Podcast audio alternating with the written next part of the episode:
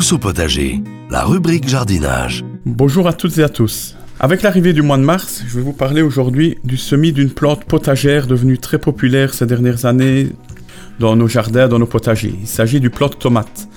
En effet, depuis quelques années, le retour d'anciennes variétés de tomates au goût, aux couleurs et aux formes toujours les plus variées fait que ce légume fruit est à nouveau vraiment très populaire et très à la mode euh, dans les étals euh, des maraîchers. Le semis de la tomate, il est tout à fait abordable pour tous les jardiniers amateurs. Ce qui est plus compliqué, et ça on en parlera vraiment plus tard, c'est sa culture. Envie de tenter l'expérience Je vais vous expliquer les bases afin de réussir au mieux sans pour autant être équipé comme un pro. Les deux premiers mois se passeront tout d'abord de toute façon en intérieur, car il est évident que les températures extérieures de nos régions sont vraiment beaucoup trop froides en mars-avril pour la multiplication des plantes de tomates. Le, semis pourra se faire en terrine, en caissette ou simplement dans de petits pots pas trop volumineux. La règle est simple. Moins il y aura de volume de substrat ou de terreau, euh, plus vite celui-ci va se réchauffer et ce ne sera que bénéfique pour les, graines et les futures plantules.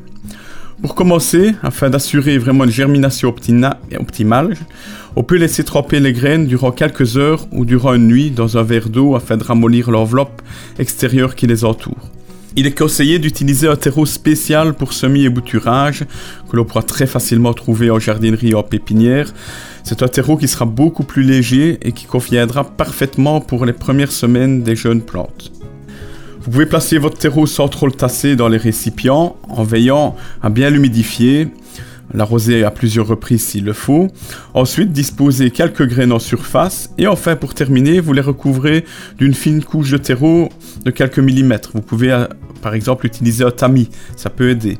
En humidifiant à nouveau. Attention, mieux vaut utiliser un brumisateur plutôt qu'un arrosoir afin de ne pas non plus détremper le tout.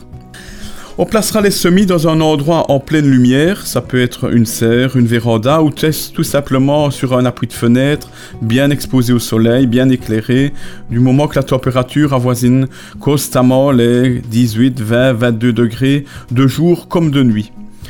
Les premiers jours qui suivent le semis, vous pouvez éventuellement recouvrir à l'aide d'une vitre ou d'un plexiglas afin de conserver vraiment un bon taux d'humidité assez élevé. Par contre, dès que la germination aura lieu, veillez à aérer les plantules afin d'éviter que de la pourriture s'installe. On appelle cette pourriture la faute des semis. Sur une seule nuit, votre jeune culture peut être totalement détruite par, euh, par cette pourriture. Par la suite, 3-4 semaines plus tard, un repiquage en godet individuel devra se faire. Euh, dès que les plantules auront atteint 2 à 4 vraies feuilles, dire donc au début, les deux premières feuilles, on les appelle des cotylédons, et par la suite, il va vraiment venir les vraies feuilles du plant de tomate qui vont se développer. On veillera à ne pas mettre qu'un seul plant par godet, je veux dire on pourra mettre 2-3, et par la suite on n'en laissera qu'un, on laissera vraiment le plus vigoureux.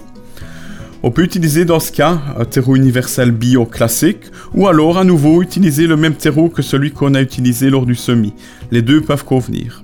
Les jeunes plants de tomates repiquées seront placés dans les mêmes conditions de lumière et de chaleur, donc toujours au même endroit. C'est seulement lorsque les températures extérieures avoisineront les 20 degrés en journée et que le risque de gel aura vraiment disparu, surtout la nuit, que l'on pourra penser à sortir nos jeunes plants qui feront à ce moment-là une vingtaine de centimètres au moins et les placer idéalement en serre ou du moins dans un endroit bien protégé, de préférence en plein soleil et à l'abri des courants d'air, des courants d'air froid qui pourraient diminuer la croissance et la réussite de votre culture.